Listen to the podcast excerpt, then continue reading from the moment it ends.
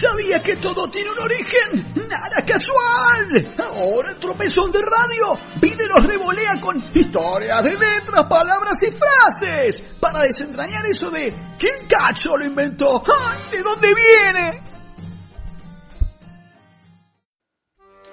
Muy buenas noches para todos y todas.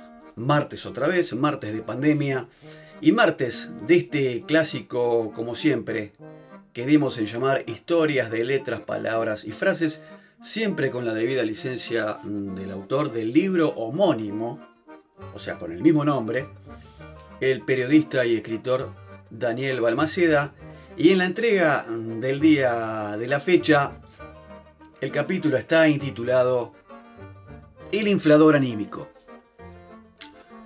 Durante décadas el fútbol rioplatense fue cosa de ingleses. El primer partido cuenta en las crónicas que se jugó en el año 1868, pero por décadas no logró atrapar a los criollos que, en cambio, se entusiasmaban mucho más con la pelota vasca. Qué loco, ¿no? Los futbolistas de fines del siglo XIX mantenían el clásico estilo formal, que acostumbraban emplear en los demás deportes que se sumaban a la oferta lúdica, por decirlo de alguna manera, como el rugby, el softball, el hockey o el polo. Y el público que asistía a esos encuentros tenía la misma postura, un tanto, digamos, soporífera, sí, te dormías, te torrabas, que era mantenerse en silencio y lanzar cada tanto un ¡Oh! ante una caída de algún jugador o aplaudir un lindo gol o una buena gambeta, sin importar a qué equipo perteneciera. Por eso llamó la atención de todos que a comienzos del siglo XX la actitud de un tipo que era el utilero nada más ni nada menos que del Club Nacional de Montevideo. Me salió un versito. El tipo se llamaba Prudencio Miguel Reyes, nombre que remonta a épocas, ¿no? Con este Prudencio realmente, ¿cómo no pensar que es una historia vieja, y que era un robusto paisano que oficiaba de talabartero y había sido contratado por el club allá por el año 1910. Tal vez un poco después, no sé. Para oficiar entonces sí, de utilero. Y entre todos sus quehaceres estaba la de inflar las pelotas, sí, la de inflar los balones. Esta tarea la llevaba a cabo con primitivos infladores que requerían cierto esfuerzo físico.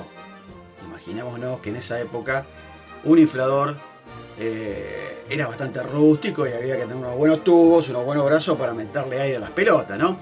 Y en aquel tiempo se llamaban no infladores, sino hinchadores. En realidad, al utilero era que se lo llamaba entonces hinchador. Por lo tanto, Prudencio Miguel Reyes era para todos el hinchador de Nacional.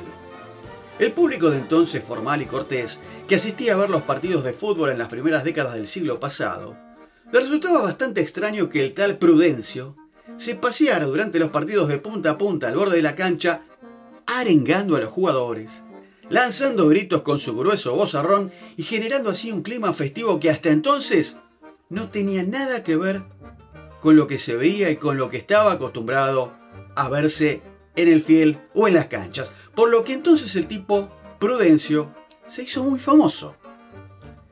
El hinchador de Nacional entonces ya formaba parte del mismo espectáculo. Dada su entusiasta participación, el aliento en el fútbol cambió definitivamente, hubo un quiebre acá. Incluso esto de hinchar contagió a otros deportes. Reyes fue el primer hinchador de Nacional y que generó entonces la aparición de la palabra acá viene entonces sí, el corazón nuestro de cada martes de historia de letras, palabras y frases, la palabra o el vocablo, está más claro que esto, pero vamos a decirlo, abrimos comillas, hincha. Hincha, ¿qué sería del hincha, no? Acá también acordamos un poco de esa imagen de Enrique Santos Discépolo, ¿eh? Mordisquito Discepolín en la gran película El hincha, la recomiendo. Quien la pueda ver está colgada completa en YouTube, ese clásico de los años 40 y 50. Derivado de hincha, obviamente, por ende, la palabra hinchada. Es así entonces que las primeras menciones en medios gráficos corresponden a finales de la década de 1920 y ya a mediados de los años 30 estaba instalada ahora sí en el vocabulario habitual, tanto en Uruguay como de este lado del río de la Plata, en Buenos Aires, la palabra hincha. Y de allí entonces se viralizó, digamos, de alguna manera, se escapa, se va para el lado del norte, para tierras guaraníes, se va para el Paraguay también, más arriba, después a Colombia, debido a que hubo participación de futbolistas argentinos y uruguayos en aquel país, y poco tiempo después cruzó todo el Atlántico y se instaló en la madre patria en el país de España. Hasta entonces el vocablo hincha figuraba, según el mataburros de la Real Academia Española, en línea con sentimientos definidos como odio, enojo o antipatía. Interesante, la verdad, esta cuestión de los hinchas. Yo no lo tenía, no sé ustedes, pero este, esta figura del gran Prudencio inflando los balones y de ahí el tema de generar esta idea de, de los que alientan al equipo, los torcedores, como se dice en Brasil, y los fanáticos, como en tantas partes del mundo. Transitando ahora la última mitad de este capítulo de martes, vamos a la oferta del 2x1. Y las dos frases de hoy dicen la primera, abrimos comillas, picar muy alto. La frase picar muy alto eh, denota de alguien que se jacta con demasía de las calidades o las cualidades o las partes que tiene, vaya a saber, o pretende y solicita una cosa muy exquisita y elevada, desigual a sus méritos y calidad. Bueno, bastante rebuscado esto, pero siempre en, en un buen castizo, lo de picar alto. Y parece que esta frase, como frase histórica, la usó el rey Felipe IV, llamado también el Grande o el Rey Planeta, que fue rey de España desde el 31 de marzo de 1621 hasta su muerte el 17 de septiembre de 1665 y que también fue rey de Portugal desde la misma fecha, 1621, hasta diciembre del año 1640, o sea, unos 19 años. Su reinado en total de 44 años y 170 días fue el más largo de la Casa de los Austrias y el tercero de la historia española, siendo superado solamente por Felipe V y Alfonso XIII, aunque los primeros 16 años del reinado de este último fueron bajo regencia. Seguimos entonces con Felipe IV, refiriéndose entonces eh, a su odiado, que era un tal Juan de Tasis y Peralta, a la sazón conde de Villa Mediana, que era un tipo que estaba muy enamorado de la reina Isabel de Borbón, eh, lo cual no era precisamente un secreto en la corte, y es entonces que el conde Juan, en una corrida de toros celebrada en la Plaza Mayor de Madrid, rejoneó un toro con la pica. Paréntesis, presten atención a este dato, vamos a aclararlo un poco. El rejoneo o corrida de rejones es el toreo que se realiza a caballo. Sí, señoras y señores, el torero sale montado a caballo a asusar un poco al toro.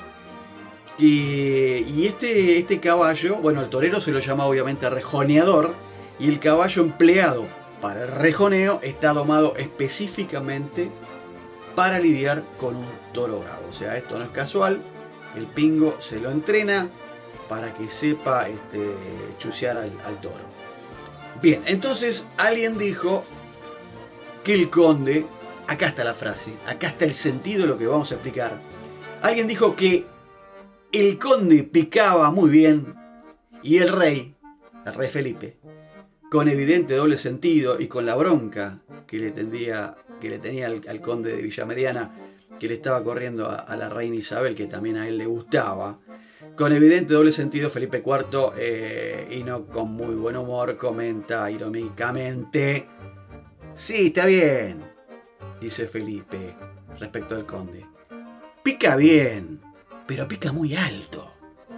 Esta respuesta regia, cierta o no, fue muy comentada y contribuyó a fijar esta expresión y después a popularizarla. Hay que recordar además para completar el cuadro que el conde de Villa Mediana murió asesinado por un desconocido, seguramente instigado o pagado, según se cree, por algún cortesano ofendido o probablemente por algún sicario que mandó el propio rey Felipe.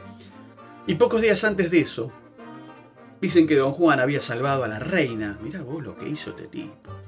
Había salvado a la reina Isabel, sí, de un incendio desatado durante la representación en el Palacio de Aranjuez de una de las obras teatrales que él mismo había escrito. La obra se llamaba La Gloria de Niquea y en la corte corrió el fundado rumor de que había sido el propio conde de Villamediana quien había provocado el incendio para así poder salvar y de paso abrazar a su amada la reina Isabel. Como dijimos, pocos días de este extraño suceso, pasados algunos pocos días, Juan de Tasis y Peralta, alias el conde de Villamediana, moría asesinado. Tremenda, tremenda explicación esta de pica bien, pero pica alto, o pica muy alto, como se dice en la jerga más eh, común, más vulgar. Y ahora sí vamos entonces con la última del día de hoy, martes, y la frase es, abrimos comillas, poner el cascabel al gato. Poner el cascabel al gato eh, quiere decir, eh, digamos, arrojarse a alguna acción peligrosa o muy difícil. Se suele utilizar este modismo cuando alguien propone una buena solución para un problema urgente, pero nadie se ofrece a llevarla a efecto o se manifiesta capaz de hacerlo por su evidente riesgo o dificultad. Parece haber sido acuñado en el cuento anónimo llamado De los Mures con el gato, recogido en el libro de los gatos justamente, que era una colección de cuentos satíricos de autor o autores anónimos de comienzos del siglo XIV. Más tarde fue popularizado por la fábula de la mano del inefable, este sí es conocido, Félix María de Samaniego. El Congreso de los Ratones cuenta en uno de estos cuentos en la que estos estaban reunidos en la ciudad de Ratópolis para tratar de parar los pies al gato que se llamaba Miaura Gato, un gato que los perseguía con mucha hazaña, estos pobres ratones, acordaron entonces eh, los roedores ponerle un cascabel a mi gato para que en adelante eh, se pueda prever cuándo el tipo, el felino, se les estaba acercando. Llegados a este acuerdo, el problema surgió cuando dijeron, che, bueno, ya esta idea, le vamos a poner el cascabel al turro este del gato para cuando se nos venga encima tengamos idea cuán cerca está, pero claro, ningún ratón se atrevió a hacerlo. Pasó entonces la última frase con esto de poner el cascabel al gato, un origen también de cuentos clásicos satíricos allá, bien atrás en el tiempo, siglo XIV, Edad Media y como siempre decimos, Espero que haya sido de vuestro agrado, amigos y amigas.